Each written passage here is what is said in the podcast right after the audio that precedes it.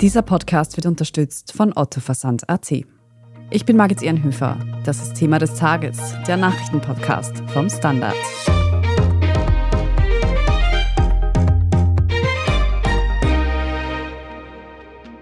Braune Hänge, eisige Kunstschneepisten. Die Klimakrise sorgt schon im Jänner für Tauwetter. Ein gravierendes Problem für Österreichs Skitourismus. Wie lange können wir unter diesen Umständen noch die Hänge hinabwedeln? Wir sprechen heute darüber, wie klimaschädlich Skifahren eigentlich ist und wie nachhaltiger Wintertourismus aussehen könnte. Und wir werfen einen Blick nach Kitzbühel, wo kommende Woche mit dem Hahnenkammrennen das Mega-Event im österreichischen Skisport beginnt. Maria Retter, du berichtest für den Standard aus Tirol und du warst diese Woche in Kitzbühel unterwegs. Dort startet nämlich demnächst das berühmte Hahnenkammrennen. Bevor wir darüber sprechen, noch eine Frage zu Beginn. Du bist selbst Tirolerin. Wie wichtig ist denn Skifahren für dich? Okay, da muss ich mich jetzt gleich zu Beginn outen. Skifahren ist für mich schon sehr wichtig. Also das erste Mal, dass ich auf Skiern gestanden bin, das war am Hügel im Garten. Ich glaube, da habe ich als gerade laufen gelernt gefühlt. Also Skifahren begleitet mich schon sehr lange. Ich glaube, da geht es dir so wie vielen hier in Österreich. Aber wenn man sich so umschaut, dann sieht man auf Social Media, aber auch in den klassischen Medien mittlerweile Bilder von Skigebieten mit braunen Hängen, in der Mitte maximal so ein weißer Streifen aus eisigem Kunstschnee. Du warst jetzt in der Skimetropole Kitzbühel. Wie sieht es denn da aktuell eigentlich aus? Also eigentlich eh so, wie du es beschrieben hast. Also ich war am Mittwoch vor Ort in Kitzbühel. Im Tal ist alles Aper. Man muss dazu sagen, Kitzbühel liegt recht niedrig auf einer Seehöhe von 767 Metern. Die Baumspitzen, die Baumwipfel waren leicht angezuckert. Es hat am Vortag geschnieben, in der Nacht auf Dienstag aber es liegt unglaublich wenig Schnee und die Temperaturen sind frühlingshaft. Kurzer Übersetzungsauftrag. Du hast gesagt APA, das heißt so viel wie schneefrei, also weit entfernt vom Winter Wonderland. Ja, schon. Kommende Woche startet nun in Kitzbühel eben auf der Streif das Hahnenkammrennen. Unter diesen Voraussetzungen, die du da gerade beschrieben hast, ist denn da so ein Mega-Event überhaupt möglich? Die Vorbereitungen der Rennpiste starten, das haben mir meine Gesprächspartnerinnen und Partner vor Ort erzählt, sobald der erste Schnee gefallen ist. Das war Mitte Dezember der Fall. Da hat es anscheinend sehr viel Neuschnee gegeben. Vor Weihnachten war die Piste schon komplett rennfertig. Picobello hat man mir vor Ort gesagt. Dann hat aber dieses Dauwetter eingesetzt. Zwei Wochen sehr warme Temperaturen bis zu 15 Grad. Man hat, glaube ich, schon einige Momente gezittert, ob das überhaupt stattfinden kann unter den gegebenen Voraussetzungen. Dann ist es kälter geworden und der Pistenchef der Streif, Herbert Hauser, hat mir dann vor Ort gesagt, dass sie sich eigentlich jetzt bereit fühlen. Aus dem Gespräch mit Herbert Hauser hast du uns auch einen Ausschnitt mitgebracht. Hören wir da kurz hinein. Ja, momentan sind die Arbeiten noch im Gang. Also es wird von oben bis unten gearbeitet. Der Startbereich ist schon mehr oder weniger fertig. Schnellang wird heute noch fertig gemacht. Und also mit morgen müssten wir eigentlich da sein, dass wir dann die, die perfekte Rennpiste haben und dann entscheidet das Wetter, ob er noch mit den Maschinen drüber geht oder ob er den Schnee dann raus, rausbringt. Aber es schaut gut aus, es ist überall genug Schneeauflage, was, was wichtig ist. Und auch die Sturzräume sind jetzt da mit Schnee versorgt und äh, es schaut wirklich gut aus für die, für die Rennwoche. Also Skisportbegeisterte müssen sich demnach keine Sorgen machen. Maria, wie wichtig ist denn dieses Rennen eigentlich für Kitzbühel und der Skisport generell? Also das Hahnenkammrennen wird seit 1931 schon ausgetragen und hat eine enorme Bedeutung für den Ort und für die ganze Region. Also das spürt man wirklich, wenn man vor Ort ist. Man spürt das auch im Gespräch mit den Leuten. Mir wurde von unterschiedlichen Personen gesagt, ganz Kitzbühel steht hinter den Hahnenkammrennen und hinter dem Tourismus. Es leben auch sehr viele Leute direkt und indirekt davon. Interessant ist auch in dem Zusammenhang, dass das Rennen oder die Hahnenkammrennen nicht vom ÖSV, sondern vom Kitzbühler Skiclub organisiert werden. Das ist ein gemeinnütziger Verein, der dieses Budget von ungefähr 9,5 Millionen Euro selber stemmt und dessen Ziel es ist, den Nachwuchs zu fördern und den Skisport im Allgemeinen. Also da hängen dann, wenn ich das so richtig verstehe, auch wie es beim Tourismus in Österreich generell in vielen Orten der Fall ist, auch viele Existenzen daran. Kann man das so sagen? Absolut, ja. In Tirol wird jeder dritte Euro von der Tourismus- und Freizeitwirtschaft verdient und jeder vierte Vollarbeitsplatz von dieser Branche geschaffen. Also der Tourismus ist bei uns einfach unglaublich wichtig. Mhm. Dass die Winter in Österreich nun nicht mehr so aussehen, wie sie für den Tourismus, wie wir ihn jetzt die letzten Jahre gewohnt waren, notwendig wären, das sehen wir eigentlich, wenn wir aus dem Fenster schauen.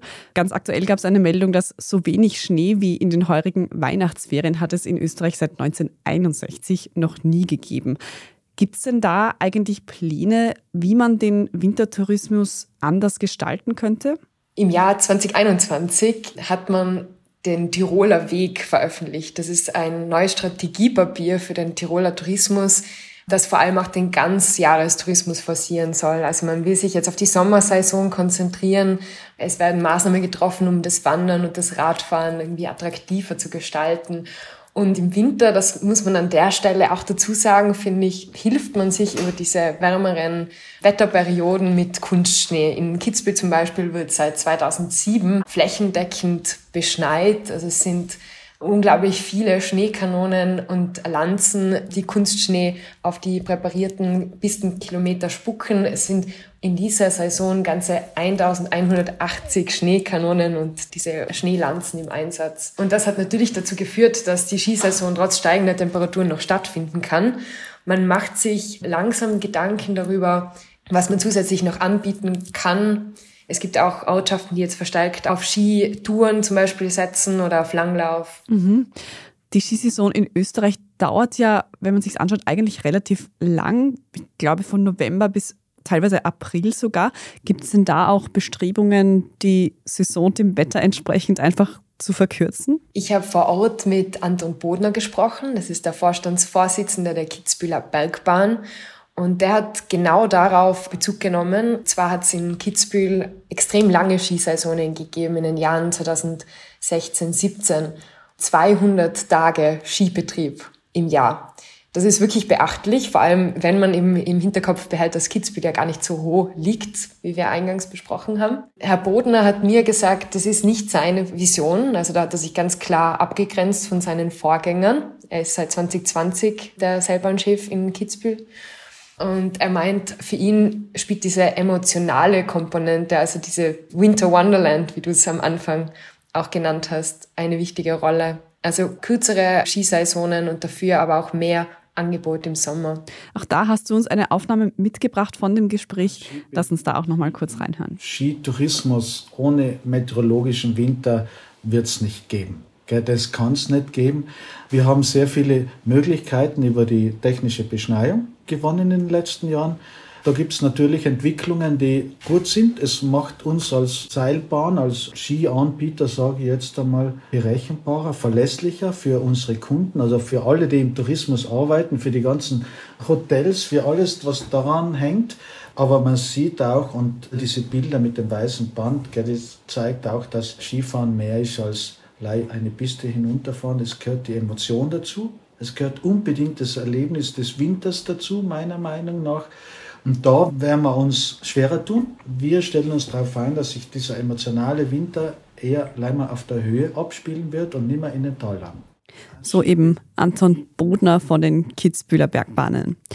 Nun sind ja nicht nur die warmen Temperaturen für das Skifahren problematisch, sondern auch der Skitourismus selbst wirkt sich teilweise negativ auf die Umwelt aus. Also Berge werden da gesprengt, um neue, größere Seilbahnen zu bauen. Schneekanonen müssen betrieben werden, das kostet extrem viel Energie.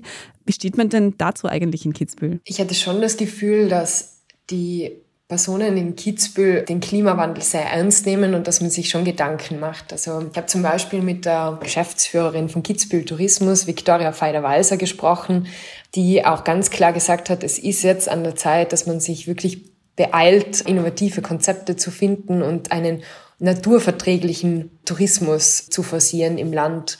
Sie hat zwar gemeint, dass Skifahren noch immer die Cash-Cow ist im Wintertourismus, aber dass man sich natürlich auch Gedanken macht um Alternativen. Frau Feider-Weiß hat mir auch gesagt, dass ihrer Meinung nach Natur einen höheren Stellenwert haben sollte als der Profit, weil man langfristig von der Natur lebt. Das ist das Hauptmotiv der Gäste, die nach Tirol kommen, also das Naturerlebnis und die Landschaft. Dennoch fühlt man sich oft ungerecht behandelt in Kitzbühel. Ich habe zum Beispiel auch mit Jan Überall gesprochen, dem Generalsekretär des Kitzbüheler Skiclubs. Der ärgert sich, wenn es heißt, dass es immer nur darum geht, Geld zu scheffeln und dass es immer nur um den Profit geht. Und ich glaube, dazu hat es uns noch einen letzten Ausschnitt mitgebracht. Hören wir da auch noch hinein.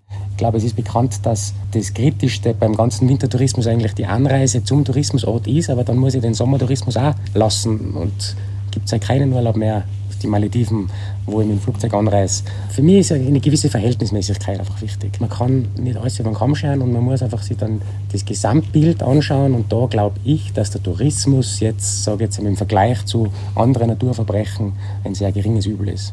Welche Bedeutung die An- und Abreise denn für die Klimaverträglichkeit des Wintertourismus hat, darüber sprechen wir gleich noch genauer. Wer sich noch intensiver mit Kitzbühel auseinandersetzen möchte, der hört am besten in unseren Schwesterpodcast Inside Austria hinein. Dort haben wir eine Doppelfolge zum armen, reichen Kitzbühel gemacht. Vielen Dank aber dir erstmal, Maria Retter, für deine Einblicke direkt vor Ort. Vielen Dank für die Einladung. Wir sind gleich zurück. Was reimt sich auf Möbel? Otto. Was auf Mode? Otto. Was auf Technik? Otto. Und was auf Sale? Otto. Jetzt auf ottoversand.at die neuesten Sale-Artikel entdecken und dabei richtig sparen. ottoversand.at. Finde ich gut. Schaffen wir es noch, die Erderhitzung zu stoppen? Wie verändert künstliche Intelligenz unser Leben? Wie werden wir in einer heißeren Welt leben, arbeiten, urlauben? Und wann fahren Autos autonom? Ich bin Alicia Prager. Und ich bin Florian Koch. Um solche und viele weitere Fragen geht es im Podcast Edition Zukunft und Edition Zukunft Klimafragen. Wir sprechen mit Expertinnen und Experten und diskutieren Lösungen für die Welt von morgen. Jeden Freitag gibt es eine neue Folge.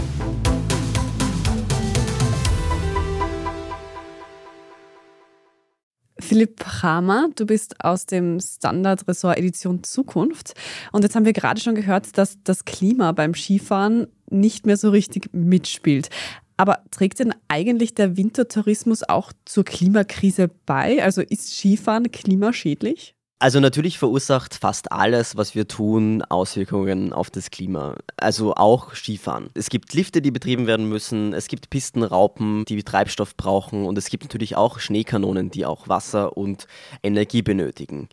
Und wenn man jetzt mal die Lifte und die Schneekanonen zusammenrechnet, dann sind das pro Skitag und pro Person ungefähr 20 bis 25 Kilowattstunden Energie, die da benötigt werden. Das ist jetzt sehr grob gerechnet. Und das wären ungefähr beim österreichischen Strommix rund 4 Kilogramm CO2. Also ja, natürlich, Skifahren hat eine Auswirkung auf das Klima. Man muss das natürlich immer im Verhältnis sehen. Also 4 Kilogramm CO2 sind ungefähr 30 Kilometer mit einem Verbrennungsmotor. Wenn man jetzt auf der Hütte irgendein Fleischgericht isst, dann ist man da wahrscheinlich schon über den 4 Kilogramm, also ein Rindfleischburger vielleicht. Und natürlich die Anreise ist auch natürlich ein großer Faktor. Also der Skibetrieb selbst ja, natürlich verbraucht er Energie. Und Stefan Gößling, ein Forscher, der sich mit Tourismus und Nachhaltigkeit beschäftigt, hat mir gesagt, ja, Wintertourismus ist grundsätzlich eine eher energieaufwendige Form des Tourismus. Tourismus ist generell auch eine eher klimaschädliche Branche im Vergleich zu anderen Branchen. Österreich ist da aber eigentlich eine Ausnahme, weil es sehr zentral liegt in Europa und da viele Leute eben anreisen können mit dem Zug oder mit dem Auto statt mit dem Flugzeug. Und die Anreise ist eben der größte Faktor. Gibt es denn da auch irgendwelche Zahlen dazu, wie viel die Anreise tatsächlich ausmacht? Also einer Studie zufolge aus dem Jahr 2021 entfallen 94 Prozent der Emissionen im österreichischen Tourismus auf den Transport, also auf die Anreise und den Transport auch im Land. Das ist jetzt aber nicht nur der Wintertourismus oder der Skitourismus, sondern der Tourismus allgemein. Natürlich, weil wenn man jetzt ins Museum geht oder wenn man irgendwie die Stadt sich anschaut oder auch essen geht, ja, das sind alles sehr geringe Emissionen im Vergleich jetzt zur Anreise und wenn die halt mit einem klimaschädlichen Transportmittel geschieht, dann macht es eben gleich sehr viel aus. Über neun von zehn Kilogramm CO2 entstehen da praktisch in der Anreise. Je länger man natürlich irgendwie an einem Ort verweilt, desto geringer wird natürlich auch die Treibhausgasbilanz äh, pro Tag. Es gibt aber in Österreich auch ein bisschen die Tendenz, hat mir auch Herr Göstling erzählt, dass die durchschnittliche Aufenthaltsdauer immer weiter sinkt. Also besser wäre es natürlich, wenn praktisch die Leute einerseits klimafreundlich anreisen und natürlich dann auch länger bleiben.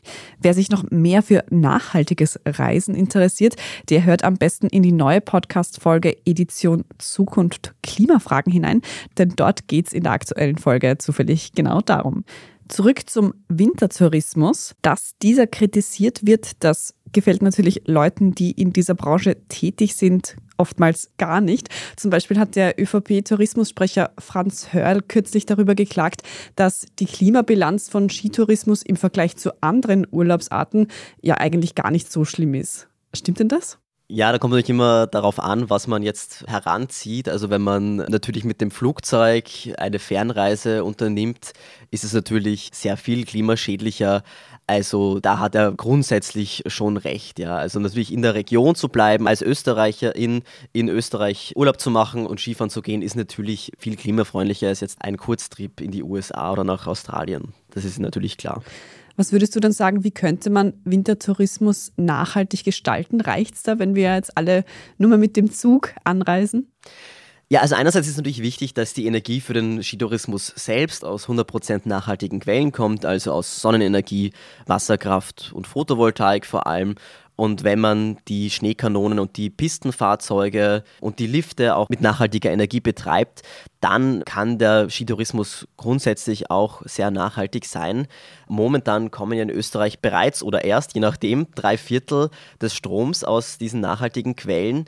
Und ähm, da muss man natürlich überlegen, jede Kilowattstunde Grünstrom, die jetzt irgendwo eingesetzt wird, fehlt natürlich irgendwo anders. Und bis 2030 soll ja zumindest mal der ganze Strom aus erneuerbaren Quellen kommen. Und wenn da jetzt immer mehr Strom eingesetzt wird und Energie in den Schneekanonen zum Beispiel, dann muss man sich halt überlegen, ist das jetzt die beste Möglichkeit, die Energie einzusetzen? Weil man braucht auch Strom natürlich für die Elektrifizierung des Verkehrs, also für E-Autos. Man braucht Strom für Wärmepumpen und, und, und. Da entsteht natürlich enormer enormer Druck dann noch auf den Ausbau. Grundsätzlich muss man natürlich auch sagen, dass der Tourismus und vor allem der Wintertourismus in Österreich halt auch ein wichtiger Wirtschaftsfaktor ist und das zahlt sich wahrscheinlich schon aus, aber man muss sich überlegen, weil natürlich auch der Stromverbrauch von Schneekanonen zum Beispiel mit zunehmendem Klimawandel einfach weiter zunimmt. Und was ich mich dabei auch noch frage, Philipp, diese ganzen Maßnahmen bringen doch im Endeffekt alle nichts, wenn das Klima nicht mehr mitspielt. Also wenn es einfach zu warm ist. Wie lange wird es denn überhaupt noch möglich sein, in Österreich Skifahren zu gehen? Ja, das hängt natürlich auch davon ab, für welches Szenario wir uns entscheiden, also ob die Treibhausgasemissionen und damit auch die Klimaerwärmung ungemindert weitergehen, ob wir das 1,5 Grad Ziel, das 2 Grad Ziel erreichen. Diese Szenarien oder dieser Weg entscheidet sich natürlich nicht in Österreich, aber man kann natürlich auch seinen Beitrag leisten als kleines Land oder auch als Europäische Union. Und ja, davon hängt es ab, wie viele Skifahrtage es in Österreich noch geben wird. Aber einer Studie zufolge aus dem Jahr 2013 schon, die prognostizierte zum Beispiel, dass bis zum Jahr 2030 schon 40 Prozent mehr Skigebiete als derzeit unter der natürlichen Schneefallgrenze liegen könnten. Und ohne Klimaschutz könnten dann in tiefen Lagen vor allem diese schneefreien Tage extrem zunehmen. Also Skigebiete in tieferen Lagen können sich da echt warm anziehen. Am Gletscher geht es vielleicht noch, aber auch da wird es natürlich vor allem dann in den späteren Monaten immer nasser und wärmer. Also ein Appell an alle, die gerne Skifahren, sich für Klimaschutz vielleicht auch einzusetzen. Vielen Dank auch dir, Philipp Brammer, für diese Einschätzungen. Danke, Margit. Wir sprechen jetzt in unserer Meldungsübersicht gleich noch über einen Bericht zur Korruptionsanfälligkeit in Österreich. Wenn Sie Thema des Tages und unsere journalistische Arbeit hier beim Standard unterstützen möchten, dann können Sie das zum Beispiel tun, indem Sie ein Standard-Abo kaufen. Oder wenn Sie diesen Podcast zum Beispiel über Apple Podcasts hören, dann können Sie dort auch für ein Premium-Abo bezahlen. Wir freuen uns über jede Unterstützung. Wir sind gleich zurück. Was reimt sich auf Möbel? Otto. Was auf Mode? Otto. Was auf Technik? Otto. Und was auf Sale? Otto.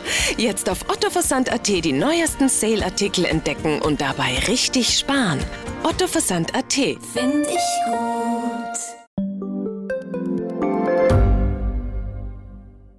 bin die Franziska. Ich bin der Martin. Und wir wollen besser leben. Lohnt sich 10.000 Schritte zu gehen jeden Tag? Ist das Großraumbüro wirklich so schlecht wie sein Ruf? Spoiler, ja. Bringt's was, Intervall zu fassen? Wir fragen die, die es wirklich wissen und probieren es auch gleich selber aus. Bei Besser Leben, jeden Donnerstag eine neue Folge.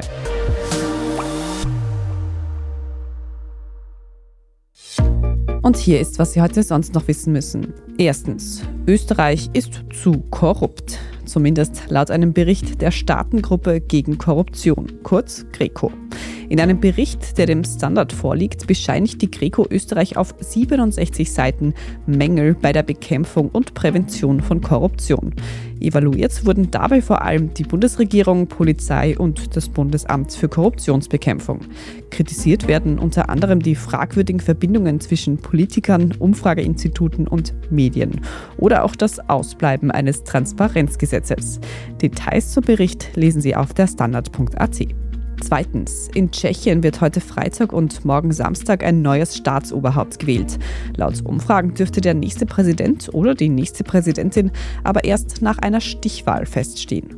Die besten Chancen auf einen Einzug in eine solche hätten demnach der liberal-populistische Ex-Premier Andrej Babiš sowie der parteilose ehemalige Armeegeneral Petr Pavel und die Ökonomin Danuše Nerudova aus dem rechtsliberalen Lager. Und drittens, in der Slowakei wurden in einem Massengrab aus der Steinzeit 37 Tote ohne Schädel gefunden. Die Positionierung der Skelette spreche laut ArchäologInnen außerdem gegen reguläre Bestattungspraktiken und wirke so, als hätte man sie einfach neben oder sogar übereinander geworfen. Fachleute rätseln nun, was in dieser Siedlung in der Slowakei vor 5000 Jahren genau passiert sein könnte. Details dazu und alles weitere zum aktuellen Weltgeschehen lesen Sie auf der Standard.at. Falls Sie noch Feedback oder Anmerkungen für uns haben, dann schicken Sie diese gerne an podcast.derstandard.at. Und wenn Ihnen diese Folge von Thema des Tages gefallen hat, dann abonnieren Sie uns am besten gleich auf Spotify, Apple Podcasts oder wo auch immer Sie Ihre Podcasts am liebsten hören. Und wenn Sie uns darüber hinaus noch unterstützen möchten, dann lassen Sie uns gerne eine gute Bewertung da. Das hilft unserer Sichtbarkeit nämlich sehr. Ich bin Margit Ehrenhöfer, danke fürs Zuhören und bis zum nächsten Mal.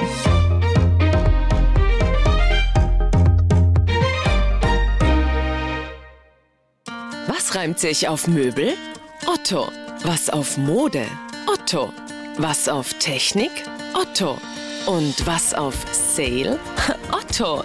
Jetzt auf ottoversand.at die neuesten Sale-Artikel entdecken und dabei richtig sparen. ottoversand.at. Find ich gut. Frisst die Inflation mein Erspartes auf? Soll ich mein Geld in Aktien stecken? Und wie funktionieren eigentlich Kryptowährungen? Ich bin Davina Brumbauer. Ich bin Helene Dallinger. Und ich bin Max Leschanz. Im neuen Standard-Podcast Lohnt sich das? sprechen wir über alles rund ums Thema Geld und Geldanlage. Wie man in Aktien investiert, ob der Traum vom Eigenheim noch realistisch ist und was genau hinter einem NFT steckt. Im Gespräch mit ExpertInnen gehen wir jede Woche diesen und vielen weiteren Fragen auf den Grund. Lohnt sich das? Der Standard-Podcast über Geld findet ihr auf der Standard.at, auf Apple Podcasts, auf Spotify und überall, wo es Podcasts gibt.